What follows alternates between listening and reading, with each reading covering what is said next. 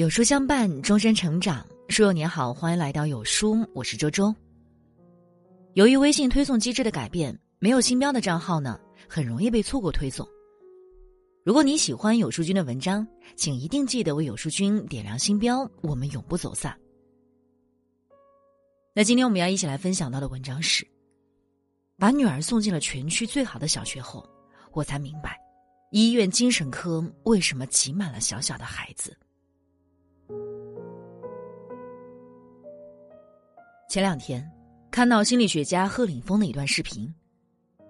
视频中，他讲述道：女儿小的时候，他费尽心力把她送进了全区最好的小学。记得刚上小学一年级的时候，女儿班主任做了一个听写汉字的摸底考试。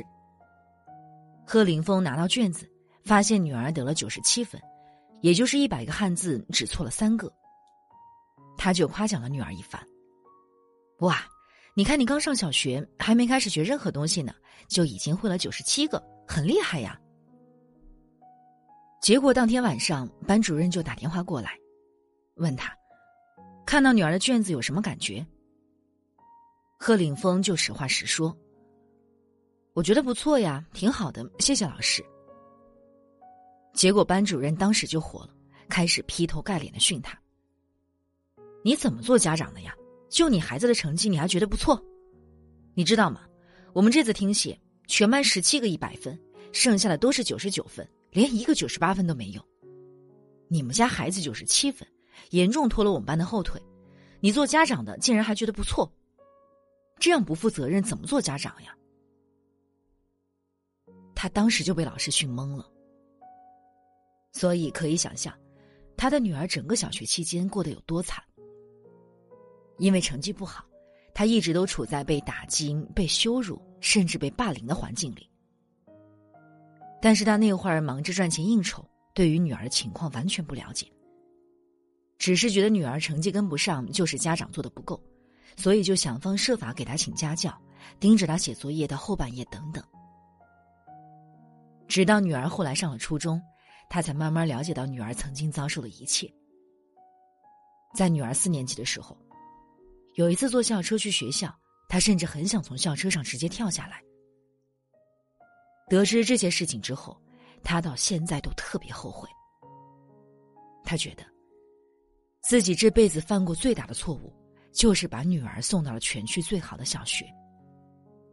他的本意是想给女儿最好的条件和资源，助她成就更好的未来。可谁能想到，女儿不仅长期陷入痛苦的境地，无法自拔。甚至差点因此想不开。贺教授女儿的这段经历让我想起《少年发声》栏目中一个名叫小黎的女孩。小黎是上海人，可以说是家境优渥，而且她从小就是一个妥妥的学霸，聪明又努力，很少参加课外补习班。后来，她偶然考进了一所全上海数一数二的初中，在那里。他感受到了前所未有的危机感，于是他开始逼自己更努力，一天二十四小时恨不得都用来学习。除了学校作业，他还给自己额外布置了很多作业，每天都要学到凌晨两三点，睡眠时间经常不足四小时。对他来说，只有不断的学习，他才觉得自己是对的。任何娱乐和放松，他都觉得是在不务正业。还会产生严重的焦虑和愧疚感。只是，紧绷的琴弦终有一天会崩断。在长期压力之下，小黎患上了严重的焦虑症及忧郁症，被迫休学在家。可是父母却不能理解，不断劝说他去上学，早日回到正轨。结果开学第二天，他就爬上班级的窗台，试图自杀。还好被巡逻的家长救了下来。当被问到有没有觉得美好的事物时，小黎毫无感情的脱口而出：“没有。”那么，有没有留恋的家人或朋友呢？也没有。明明是花季少女，是人生最美的年纪，这个女孩却对人生充满绝望，甚至觉得自己就是个垃圾。中国人民大学心理健康教育与咨询中心主任胡邓发现，相比普通学校来说，名校学生出现抑郁症的几率会更高。还记得来自省重点中学、成都四十九中坠楼身亡的林同学吗？在父母和老师眼中，他优秀、自信、开朗、阳光；可在同学的眼中，他却是个情绪极不稳定的人。平日里还会用刀刮手臂、割腕，说自己心情不好，不想活了。这个看上去聪明又懂事的孩子，其实内心早已在各方压力之下。濒临崩溃。一位专门接待中小学生的资深心理咨询师坦言，在他接待的学生中，有一半以上都来自于当地非常不错的学校，很多孩子都曾是周围人眼里的学霸。因为进入名校，就意味着要面对跌落谷底的心理落差、老师的严苛、排名的焦灼，以及来自家人的高期待。这些困境就像一座座沉重的大山，压得孩子们喘不过气来。是呀，大家都看到了名校的资源和机会，卯足劲儿想把孩子送进去，谋一个更好的未来，却忽视了阳光背后必有阴影。名校的背后是激烈的竞争，是无形的鄙视链，更是无数个小小心灵难以承受的巨大压力。前段时间，人民日报健康客户端等部门共同发布了《二零二二国民抑郁症蓝皮书》，其中一组数据令人触目惊心：十八岁以下的抑郁症患者占到总人数的百分之三十，在抑郁症患者群体中，有百分之五十是在校学生。抑郁症这个词离我们的孩子越来越近。网上一位妈妈就曾爆料。自己儿子上高二，班上有五十人，吃抗抑郁药的竟然有二十九个。这些孩子压力大，晚上经常睡不着，跺脚，同学之间还经常借热水吃药。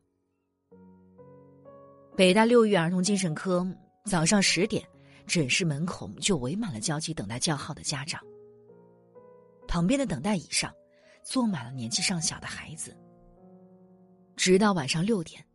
还有很多家长带着孩子在苦苦等待。北京安定医院儿童精神科教授郑毅记得，他刚当大夫时，儿童青少年的问题比较少。当时一个病房二十多张床基本上够用，病情严重的孩子也不多。可是这几年，病房的床位已增加到六十张，再加上特需病房，一共有百十来张，仍然供不应求。不止北京，在全国很多地方，儿童青少年精神科都是一号难求。另一位儿童精神医生曹庆九坦言，现在患病孩子的年龄越来越小，社会压力大，一层层传导下去，最薄弱的环节就是这些孩子。为了赢在起跑线上，很小的孩子就要卷进赛道，承受巨大的压力。如果刚开始就给孩子太多压力，会把孩子压伤。想起纪录片《起跑线》中，有一个七岁的北京小女孩汤笑嫣。自打她记事以来，她的课余生活就与各类兴趣班为伴：尤克里里、声乐、舞蹈、西班牙语、逻辑思维。母亲永远只有一句话：“你要学这个，咱不能输在起跑线。”小小年纪，孩子的脸上就写满了疲惫和委屈。在当今愈发内卷的教育环境下，孩子们几乎没有童年，他们被焦虑的父母裹挟着前进，生怕输在起跑线上。在父母焦虑情绪的影响下，孩子压力越来越大，内心充满痛苦又无处遁逃。最后，正如徐凯文教授的那句喟然长叹。你们用焦虑养出来的娃，都送到我这里了。还记得吗？每个孩子出生前，父母唯一的希望就是孩子以后能健健康康的长大。然而，很多父母在养育孩子的过程中，都会忘了初心，在孩子身上附加越来越多的期望。其实，对孩子的一生来说，最美好的东西不是分数，不是金钱，而是爱、智慧、自由和幸福。所以在这里，我也想真诚的送给各位父母三个建议：一，为孩子择校，不是找最好的，而是找最合适的。中国家长替孩子选学校的情况十分普遍，多少父母日夜为择校而苦恼。但家长精挑细选出的最优解，真的适合孩子吗？就像贺教授最后说的：“如果你真心想为孩子择校，那不是去找最好的学校，而是去找最适合的学校。”少年新生中的另一个女孩小韩，一开始在一家机械公办初中上学。没过多久，他的妈妈就给他转到了另一所双语学校。因为之前那所初中看课外书会被没收，例如《哈姆雷特》等。而妈妈知道，小韩是一个内心特别丰富的孩子，他喜欢读书、创作、思考。果然，转到新学校后的小韩变得更自信，生活和学习都游刃有余。为孩子找到适合的土壤，他才能真正扎根、茁壮成长。二不要让孩子小小年纪就活成分数的奴隶。少年说三种，一个叫吴千亿的高二男生吐槽自己的妈妈。很多家长都希望自己的孩子成绩排名越高越好，可我的妈妈不这样觉得。我考了第一名之后，大家反而担心的不行。后来，经妈妈解释才知道，儿子从小就特别要强，在自己的课桌上刻下了“第二就是落后”。有次考了第三后，妈妈给他发了个红包，他却拒收，还说又不是第一，有啥好收的？这让他非常担心，害怕孩子承受了太大的压力。这位妈妈温柔的看着台上的孩子，我想告诉你，你的生活里不该只有高考，还应该有诗和远方。这位妈妈无疑是智慧的。我们不应该让孩子从小就带上成绩的枷锁，而是告诉他，成绩并不是评判人生的唯一标准。你应该有自己的生活、爱好、朋友圈子，你应该去玩、去运动、去在阳光下奔跑。如果一个孩子的人生只有分数，注定赢不了人生的大考，也无法获得幸福。三。允许孩子跳出轨道，活出自己。很多家长之所以焦虑，其实是被单一的价值观所挟持了。觉得读最好的学校，有一个好分数，将来去大公司拿高薪，这就是成功的人生。但其实，优秀从来就没有一个普世标准。每一个孩子都是独一无二的宝藏。我们不能用同一把尺子。去衡量不同的生命，再把他们分成三六九等。有的孩子喜欢昆虫，梦想成为一名生物学家，这也是一种伟大；有的孩子喜欢鲜花，梦想将来开一家花店，这也是一种幸福。我们应该尊重孩子的热爱，而不是让他被条条框框所约束。他来到这世上，应该去看看星星月亮。看看日落日升，去尽情感受这个世界的美好，活出自己的精彩，享受平凡的快乐。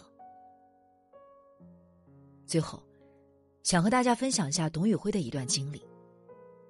他说自己上学时，每次一回家，妈妈就会对他说：“儿呀，我想让你成为一个快乐的傻子。”他当时满脸疑惑：“凭什么我要当个傻子？”于是，妈妈对他解释道：“妈妈是希望你别失眠，好好吃饭，颈椎不疼，当个快乐的傻子就挺好。”直到多年之后再回忆，他才明白母亲当年那深沉的爱。为人父母最大的成功，就是养出一个健康、快乐、幸福向上的孩子。愿每位家长都能看透教育的真相，放平心态。和孩子同频共振，也愿每一个孩子都能在阳光雨露中肆意生长，绽放出五彩缤纷的花朵。